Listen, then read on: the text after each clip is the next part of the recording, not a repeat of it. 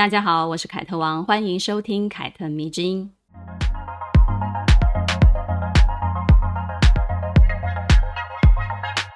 最近很多读者呢在后台跟我提到了一个词，叫做“开放式关系”。其中还有一位读者跟我说，他有一位论及婚嫁的男友，对他开出了一个婚前的条件，就是婚后他会花钱去买春。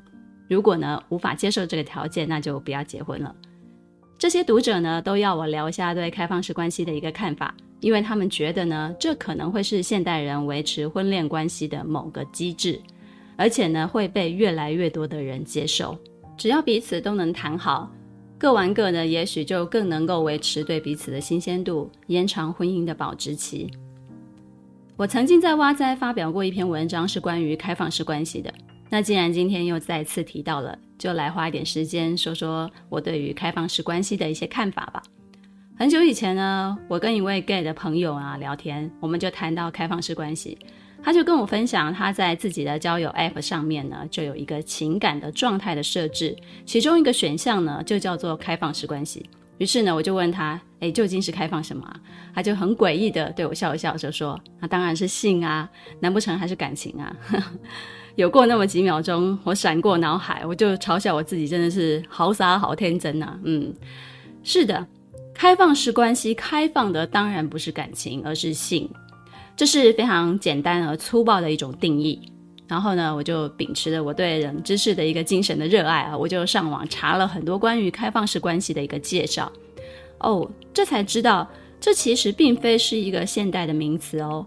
可能在很久很久以前呢，人类的社会早就已经开始实行开放式关系了，只是呢，当时还没有这么时髦的一个称呼而已。甚至呢，我们狭隘的去定义。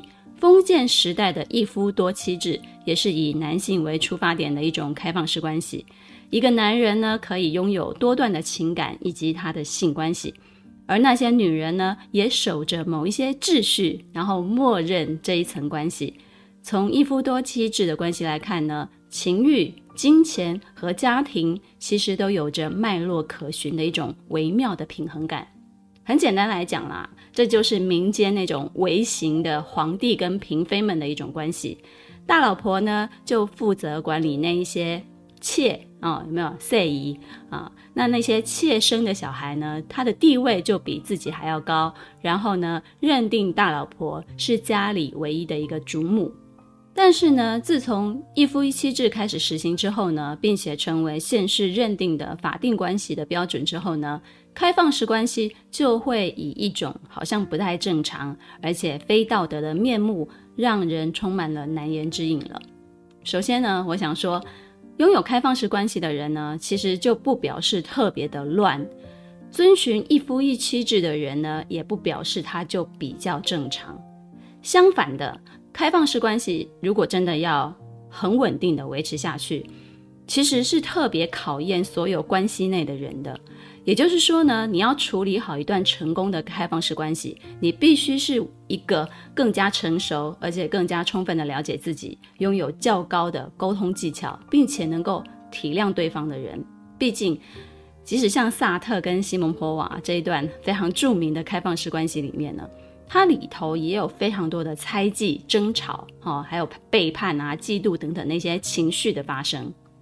我不知道你们会不会经常听到有一句非常八卦的话，叫做“哎呀，他们早就已经各玩各的啦”。这句话很耳熟，对不对？这句话呢，通常就会出现在很多名人夫妻的身上，尤其是感觉他们好像常常在秀恩爱，我不时就要秀一下恩爱的那种名人夫妻们。多少都会有这样的流言传出来，那不管是真是假啦，这样表面维持夫妻关系，私下各玩各的一种状态，也是当今很多夫妻会执行的一种方式。美国呢，就有一个新的名词，专门用来形容这样的一个夫妻关系，叫做新夫妻制。新夫妻制是什么意思呢？意思就是说，有别于传统一夫一妻制，他们双方就彼此约定。有一种更灵活的一种关系啊。在这种新型的关系里面呢，婚姻或固定的恋爱关系当中，里面最主要的两个人就是重点的关系人。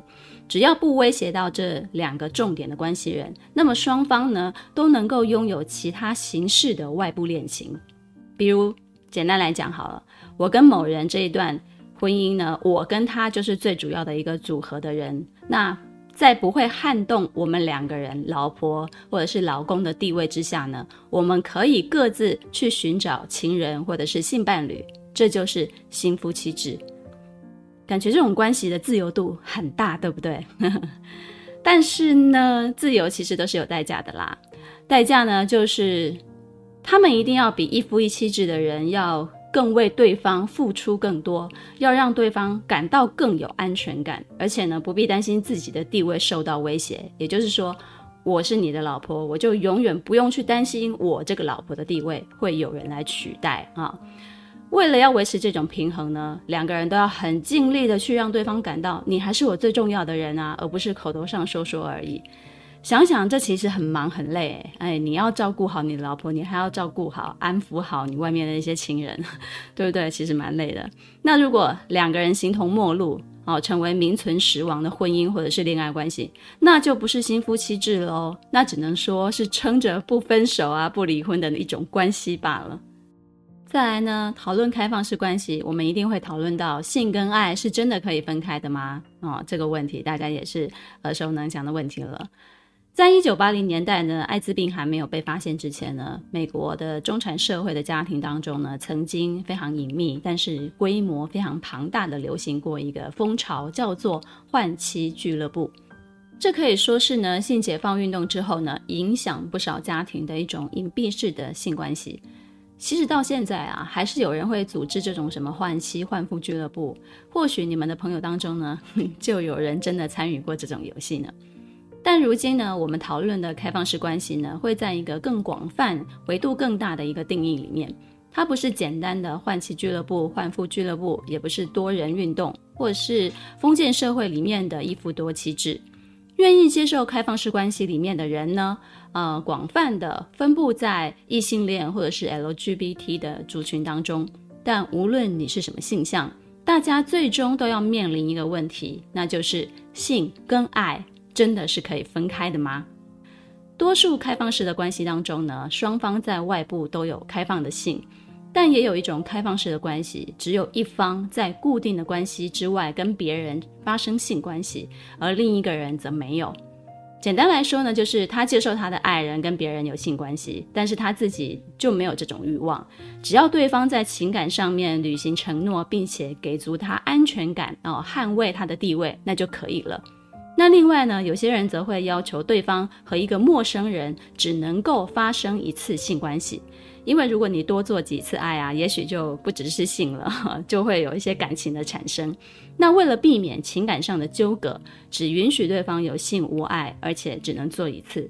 由此可见呢，开放式关系的规范跟结构其实是怎样相当的克制化的，对不对？就是你可以自己制定啊，只要你们两个人协商达成就可以了，不用去管别人是怎么执行的哦，他没有一个执行的标准。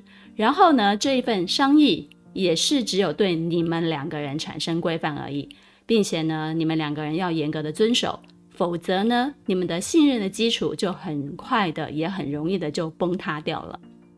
所以说啊，这些因人而异的克制化的规范呢，其实也侧面证明了，在人性当中呢，性跟爱其实真的没有那么容易分开的。很多人做着做着就爱上对方的这个案例，其实是很多很多的。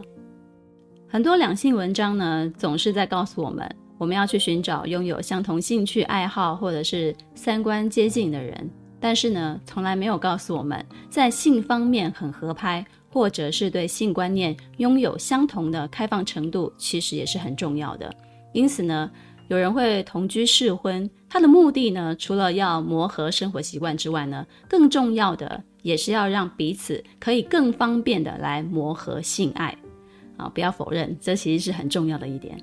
只不过呢，很多人即使同居试婚了，在婚前或者是婚后呢，他们其实都是不太敢明确的表示自己的性癖好的。这些人真的非常非常多。有些人呢，甚至不明白自己对性的偏好在哪里，尤其是女性，性行为呢已经在这个时代不为传宗接代服务了。但是呢，我们的两性关系呢，还是有这种很隐秘的角落，让人发现有很多的问题存在。因为呢，大家都非常害怕自己的要求一旦提出来之后呢，会遭到对方的拒绝。比如我们节目一开始我说的那一位读者，她的男友一样，他提出来自己婚后的性需求，很大的几率呢也会被自己的女友反对的。但我猜啦，也许这个男生呢在婚前早就已经开始花钱买性了啊，只是没有让女友知道而已。而像这种行为呢，就会被视为好像不够爱对方，或者是会被扣上一个嗯道德的帽子。但是呢，如果这个男的他继续的隐忍下去呢，又会带给他们的婚姻关系更多心灵上的煎熬以及罪恶感。在美国呢，很多约会网站就会开始有那种非一夫一妻制的一个选项。他们就在开放式关系当中呢，选一个比较体面的说法，给大家创造择偶约会的一个空间。我觉得这种弹性其实蛮好的，因为一个人对性的理解跟偏好，其实是会随着你的心智年龄而有所改变的，也会随着你的呃对性的体验越来越多而有所改变。你现在可能没有办法接受的，也许过几年你就可以轻易的接受的，尤其是对性的尺度。当你自己对自己的性癖好开发的越来越多，体验也越来越多，那么你就会更清楚自己喜欢的是哪一种情感关系了。不过呢，也有人是会钻漏洞的哦。他们选择接受开放式关系的理由呢，是因为恋情或者是婚姻对他们来讲责任太大了。那么他们选择开放式的关系呢，也许只是用来规避一些责任的手段。如果你没有一个需要被你优先考虑的主要伴侣，那么。这还称作是一段关系吗？那就是一个炮友而已啊，对吧？我们之所以称呼为关系，其实就是要有一个主要被你认定负责的对象。如果没有这个主要的伴侣，约炮就约炮啊，炮友就炮友啊，美其名为开放式的关系就会很狡猾。因为呢，从你的主观认定，你还是单身的呢。嗯，好了，说了那么多，聪明的女孩们，你们应该要明白什么叫做开放式关系了吧？如果有男人呢，跟你约定要一起实行开放式关系，那么你们就要分清楚自己是不是他主要负责的对象，并且克制彼此应该要遵守的一些规定。千万不要为了证明自己走得很前面，然后你就假装自己是非常开放的哦。嗯。我觉得真正的聪明、理智，拥有一颗开放的心，不是说你能够接受多么反传统的制度，而是你要明白你自己自身的需求，然后选择一条你自己要的路来走，然后选择一段你自己要的关系来维持。而我们今天要说的故事的主角科雷特，她就是一个透过婚姻、透过性爱，逐渐明白自身需求，并且找到自我价值的一个女人。她是女性主义作家西蒙波娃的一个偶像，是法国文坛中非常迷人的一个存在。科雷特的头号粉丝呢是西蒙波娃，她就这样子形容过：科雷特是一个令人惊艳的美女，出入最时髦的舞厅，与一大群的男人弹琴，能写出香艳无比的色情小说和正经耐读的经典之作。她始终追求爱情，哪怕是女人之间的爱。美酒、美食，生活中所有美好的事物，在他的笔下变得出人意料的神奇。我们羡慕柯雷特的自发性，这种自发性不会在任何男作家的身上碰到。那么，我们现在就来说说他的故事。一八七三年一月二十八日，柯雷特出生在勃艮第地区的一个小乡村里面。他原名叫做西多尼·加布里埃尔。克雷特是一个水瓶座的女孩，她的父亲呢是一个退役的军官，母亲是家庭主妇。母亲呢热爱大自然，也热爱生活。克雷特的母亲给了她非常大的一个影响，培养了她对生活非常细腻的一种观察力。家境并不富裕的克雷特呢，在乡村念公立学校，一直念到她十七岁。然后呢，过了不久，就嫁给了一个父亲的故友，一个大他十四、十五岁的男人，叫做威利。威利是一名作家兼出版商。威利跟科雷特的父母呢，是认识很多年的一个朋友，时不时呢就会从巴黎远行过来这个小乡村拜访他们。几次的拜访之后呢，他身上那种艺术家的气息就深深地吸引了当时只有十八岁的克雷特。威利见多识广，经常呢跟克雷特一聊就是好几个小时。没有什么机会接触男人的克雷特呢，一下子就对威利心生崇拜了。而且呢，威利对这个年轻、聪明、纯真的女孩呢，也非常的有好感。于是呢，两个人就谈起了恋爱，并且结了婚，搬到了巴黎去了。这两个人呢，有着极大的阶级差异。至少呢，在当时的巴黎的社会当中呢，一个混迹巴黎社交名流圈的一个知名的男作家，娶了嗯，什么家世背景也都没有，甚至有点贫穷的乡下的小女孩，这是让人非常意外的。但是呢，威利这个男人对于巴黎上流社会的看法不怎么在意，他就是喜欢克雷特，跟这些名流贵妇都不一样。更何况呢，在克雷特的眼中呢，威利是非常崇高的、充满才气的，让他佩服又迷恋的一个丈夫。刚开始的时候呢，克雷特并不怎么能够融入巴黎这个花花的世界，尤其是上流的社交场合。他觉得这些人啊都非常的自大，而且很无聊。他的生活当中呢，只有威利，随着威利一起出席，做他身边的小妻子，并且呢，在空闲之余呢，做做他的小秘书，替他修改稿件。结婚不久之后呢，就有人跟他讲了，威利呢不仅在社交表现上是一个花花公子的样子，甚至呢在私生活领域其实都是的。他会在巴黎的妓院流连，而且呢总是管不住自己的下半身，这就让克雷特非常的痛苦了。因为在他年轻而且没有多少恋爱经验的人生当中呢，婚姻生活应该不是这样的，在他的那时候的认知当中了，至少不应该是。当一个做妻子的晚上很需要丈夫的时候呢，丈夫却觉得很累，因为他白天已经花费太多的体力在妓女的身上了。因此呢，他就跟威利起了非常大的争执。然后威利就跟他讲，巴黎的有权有势的男人都是这样子的，男人总是成为欲望的奴隶嘛。然后在这座城市里面，这个行为是被默许的，你要习惯。威利告诉克雷特，他们只是情人，而你是妻子，你是我唯一的最爱啊。就这样，克雷特就被威利给说服了。于是他们两个之间呢，就展开了一段所谓的开放式的关系。在这段关系的前期呢，克雷特只有威利一个性伴侣，但是呢，威利除了克雷特呢，还有无数的情人，而这些体验被威利拿来当做写作的灵感的来源。婚姻呢，也揭露了威利不为人知的另外一面。他挥金如土，喜欢赛马跟赌博。花钱没有节制，并且呢，喜欢大量的购买古董，纵情享乐。这样的生活呢，让他逐渐的就失去了创作的能力，也因为付不出给其他作家的钱，因而让家庭的经济陷入了困境。走投无路的时候呢，威利索性就让克雷特也尝试着写一点东西，让克雷特可以有事情做，那就不至于把太多的注意力放在他的身上了。那这样子，他就在精神方面可以轻松一点。克雷特呢，受到了丈夫的鼓励，于是呢，就开始提笔创作以自己的童年故事为主的一个半自传型的小说《克罗蒂娜上学去》。完成之后呢，威利以内容过于女性化而觉得没有市场，就放弃替他出版。这个结果呢，让克雷特十分的伤心，因为他当初提笔写作的动机呢，就是为了要讨好威利嘛。后来呢，在一次经济非常窘迫之中呢。威利就再一次的重新阅读了《克罗蒂娜上学去》这本小说，他发现了克雷特确实是有写作的才华的，只不过呢还过于稚嫩。于是呢，他就建议他在他的指导之下呢，帮克雷特增删了小说的几处的内容，写出了更符合阅读市场需求的一些情节，比如呢就放大了一些比较情欲的情节。在这个过程当中呢，威利就成为了克雷特的责任编辑了。他比克雷特有经验，也明白出版一本书，前提就是需要这本书一定要有卖点。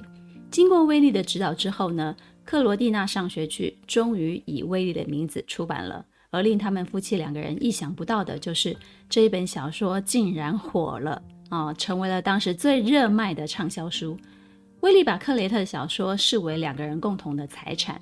因为女作家的作品其实不太好出版，于是呢，他就说服了克雷特用自己的名字威利来挂名。于是很长的一段时间，克罗蒂娜系列的作品的作者的名字都是威利。关于男性窃取女性成果的案例，在过去的年代其实是非常多的。而发生在克雷特身上的事呢，其实并非单一的事件，只能说呢，女性长久以来真的就是属于被压榨的弱势啦。很多女性科学家呢，尤其是被窃取很多的研究成果，而女作家呢，为了要发表作品，则常常要帮自己取一个男性化的笔名，来掩盖自己真实的女性身份。这种事情在过去也是很常发生的啊，比如珍·奥斯汀，她的第一部小说就是用男性的名字发表的。克罗蒂娜系列呢，后来出了四本小说，成功的成为了巴黎当时的话题中心，并且呢推出了舞台剧，很多女孩就非常着迷克罗蒂娜的造型，而且纷纷的仿效她的装扮。于是呢，克罗蒂娜的周边商品呢也就紧接着推出了，造成了疯抢。威利呢跟克雷特夫妇呢也就因此赚了非常多的钱，解决了过去经济窘迫的困境了。威利呢，自然又开始他过去那种纸醉金迷的生活啦。而克雷特呢，则是开始慢慢的觉醒了。他发现自己真的是有写作的才能的。当然了，威利也发现了克雷特是非常有才华的作家了，是一棵摇钱树了。于是呢，为了让自己拥有更大的名气以及更多的财富，他就想办法让克雷特写出更多的作品。他采用强制的手段，在克雷特毫无灵感的时候呢，就将他关进房间里头，然后反锁，逼他写出东西来。他知道克雷特是一个体验型的选手，如果他在生活当中没有真正的经历过，那他就写不出来。于是呢，他就鼓励克雷特跟其他的人发生性关系，甚至鼓励他尝试同性恋啊，拓展他在爱情跟性爱的真实体验。听到这里，你或许要为克雷特打抱不平了，对不对？凭什么一切的名利都归属于威利一个男人所有，而明明克雷特才是那个真正写出克罗蒂娜系列的人呢？这里呢，有当时代的那个时代的因素，也有个人的因素。既然他们是夫妻，那么克雷特就很直观地认定他们是共享了这份荣誉跟财富的。并且呢，威利给了她很大的自由啊，她享受了很多身为妻子都不曾有过的一些特权。如果她的丈夫不是威利，她也无法发现自己的写作才能，顺利的出版她的书，并且拥有现在的生活。但与此同时呢，科雷特也在越来越丰富的情爱生活当中呢，慢慢的发现了自己的本性。他应该要成为自己的主宰，摆脱威利的影子写手的这个身份。经历过婚姻，经历过自由的开放的关系之后呢，她不再是那个从乡村来的非常无知的小姑娘了。她渴望自由的灵魂渐渐地苏醒了，她的自我意识也随着写作而渐渐地萌芽茁壮。当她越来越明白自己是谁，想要什么的时候呢，威利当初让她崇拜的那种光芒啊，就逐渐地褪去了。其实很多女孩都是这样的。当她在一段关系当中慢慢的成长，并且找到自己之后呢，原本启蒙她的男人呢，也就在她眼中逐渐失去了光环，因为他们会开始发现自己有一天绝对可以超越眼前这个曾经带领她的男人。即便如此，科雷特依旧认为，如果不是威利，他将永远不会成为一名作家。嗯。这是该承认的事情啊，还是要承认？威利确实是最早发现他有才华的一个启蒙的老师。克雷特在一八九三年二十岁的时候结婚，在一九零六年三十三岁的时候跟威利分居，一九一零年三十七岁的时候呢，两个人离婚了。他跟威利真正的决裂在于，威利虽然拥有克罗蒂娜系列的版权，但是这个系列哪怕再赚钱，都赶不上他之后花钱的速度。很快的，威利又债台高筑了，被钱逼急了。威利呢，最后就把克罗蒂娜系列的版权卖给了出版商，得到了一笔钱来化解自己的经济危机。克里特知道之后呢，就非常的生气。他认为威利毁掉了两个人共同创造出来的克罗蒂娜，他算是彻底的看清了这个男人的无能跟自私，于是呢，就提出了离婚，并且呢，在后来通过了法律的途径，要回了克罗蒂娜作者的署名。但是呢，他没有从这里面赚到任何的钱，因为那时候的版权已经不是他的了。离开了威利之后呢，克雷特结识了德贝尔伯夫侯爵夫人，昵称叫做米西。他是一位哑剧的演员，后来呢就成为了克雷特的同性情人。克雷特因为米西的缘故呢，也喜欢上了表演，后来就成为了哑剧的演员，跟他的情人呢一起上台演出。他大胆地在舞台上跟同性的恋人接吻，并且呢在表演中露出他的左边乳房。这些禁忌呢，给自称开放的巴黎社会带来非常大的震撼。因为当时的巴黎呢，虽然接受同性恋，但是在公开场合并不会如此的明目张胆。克雷特在舞台上的表演呢，显然就是挑战了巴黎人的底线了。后来呢，他跟同性的恋人米西的爱情呢，因为太高调，就受到了社会的排挤，于是呢，就只好转为地下情了。之后呢，他便随着剧团四处的流浪演出，过着朝不保夕、颠沛流离的生活。他将这一段的经历呢，写成了《流浪女伶》一书，书里呢，就讲述了女性在男性社会中的独立性。出版之后呢，就入围了法国贡古尔文学奖。之后，女性在男性社会中的独立性这个母题呢，就成为了他往后作品的一个中心思想了。如果大家对克雷特的第一段婚姻以及他如何觉醒的过程呢，有兴趣，可以去看二零一八年由吉娜奈特利所主演的传记电影《花都教主克雷特》。电影呢，是非常详细的刻画出了克雷特最初的一段故事。也算是认识克雷特的一个入门电影了。结束了演员的生活之后呢，他因为米西的介绍，就进入了巴黎的晨报工作，成为了一名记者，并且认识了晨报的主编，叫做亨利·戴·乔弗内尔。亨利·乔弗内尔同时也是一个非常有政治前途的青年，两个人相恋、结婚，成为了克雷特第二段婚姻。婚后呢，他们生了一个女儿。但是呢，成为母亲的她呢，并没有因此放弃了记者的工作。随着第一次世界大战的爆发，乔弗内尔呢就被应征入伍，而他们稳定的生活呢，也就此有了变化。战争期间呢，他在作家、记者、演员这几个身份来回的切换，斜杠工作呢，使得他拥有经济自由的权利，他非常享受了这一切。但是呢，在有关他跟女儿的关系上面呢，他就把自己描述成了一个非常糟糕、非常冷漠的母亲了。其实啊，这个也是事实，因为他当初就觉得女儿在身边非常的麻烦，于是呢，就很早把女儿送到了英国的寄宿学校去学习了。母女的情感其实非常的薄弱，要到他非常老的时候呢，他才发现自己对女儿非常多的亏欠，成为了他这一生最大的遗憾。克雷特的第二段婚姻呢，最后也是以离婚告终的。离婚的理由呢，有人说是因为乔弗内尔出轨，也有人说是因为克雷特爱上了自己的继子。也就是说呢，乔弗内尔跟前妻生的儿子啊、他爱上了他跟他前妻生的儿子。但离婚之后的克雷特呢，却跟乔弗内尔的前妻在一起了，是不是有点混乱？那我再帮大家重述一下好了，就是。我爱上了丈夫跟前妻的儿子，所以丈夫跟我离婚了。然后呢，离婚之后呢，我却跟前夫的前妻在一起了。这样明白了吗？啊，这段关系真的是蛮混乱的。双性恋这个身份啊，一直就是克雷特的一个特点之一，也是他的八卦来源之一。他混乱却又精彩的情爱关系啊，一直都是大家热衷讨论的事情。其热闹的程度，其实并不亚于他笔下那些缠绵悱恻的爱情故事。也可能是因为有过跟年纪足以当自己儿子的人谈过恋爱的经验，所以呢，他就写了一部小说，叫做《谢丽》，描述一名退休的交际花莱雅跟自己的朋友的儿子谢丽恋爱的故事。这个故事呢，后来被翻拍成电影，叫做《真爱初体验》，是二零零九年由蜜雪儿·菲佛主演的。大家如果有兴趣的话，可以找出来看看，里面的服装非常的好看。而且呢，蜜雪儿·飞佛真的把那个徐娘半老的退休的交际花演得格外的抢眼。从世俗的定义来看呢，这是一个非常简单的老少配姐弟恋的故事。但是说姐弟恋也有点牵强啦，毕竟女主角莱雅的年纪呢是足以当男主角谢丽的妈妈的。表面上呢，这是一个爱情故事，实际上呢，它是反映出了男女双方在。婚姻角色换位的时候呢，是否可以成立的一个探讨。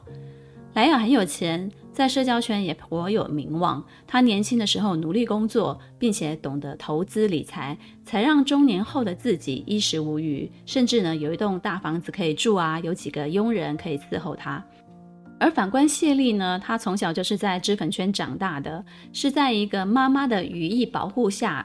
长大的，而且只懂得享受，也只会享受的一个公子哥。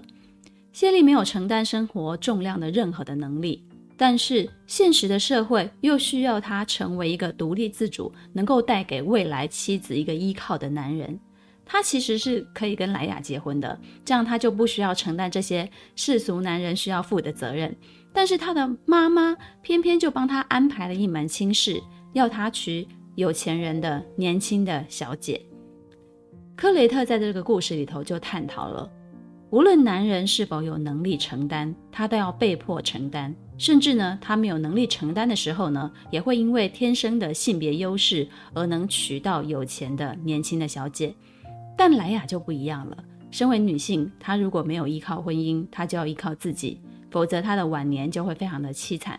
而他依靠自己获得财富之后呢，他却无法像男人一样拥有年轻的另外一半。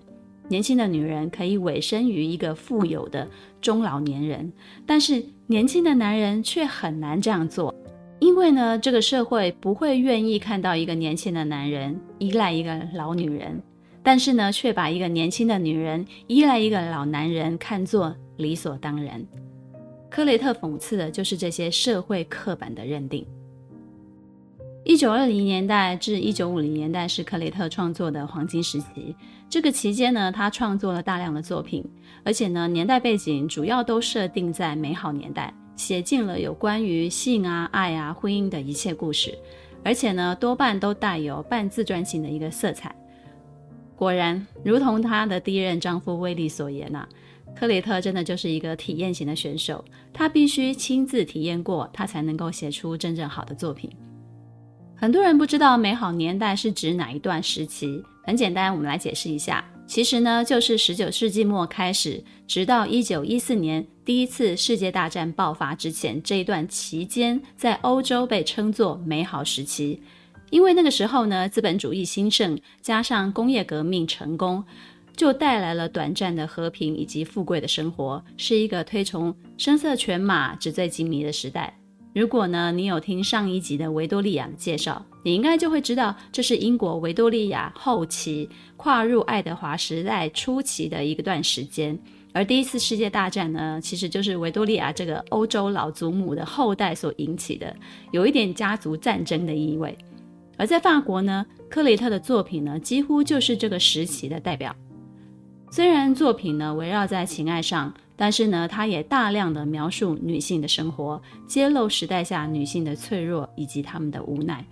那些故事里面呢，妇女们的遭遇呢，让他的作品呢后来成为女性主义作家们的一个启蒙。柯雷特呢，更透过自己的创作，让自己成为了法国当时最耀眼的女作家，并且呢，将她的触角伸向了时尚杂志、美容保养，还有电影圈。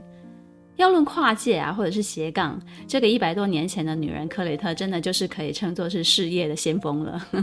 连后来的迪奥先生啊，或者是香奈儿女士，其实都是她的好朋友。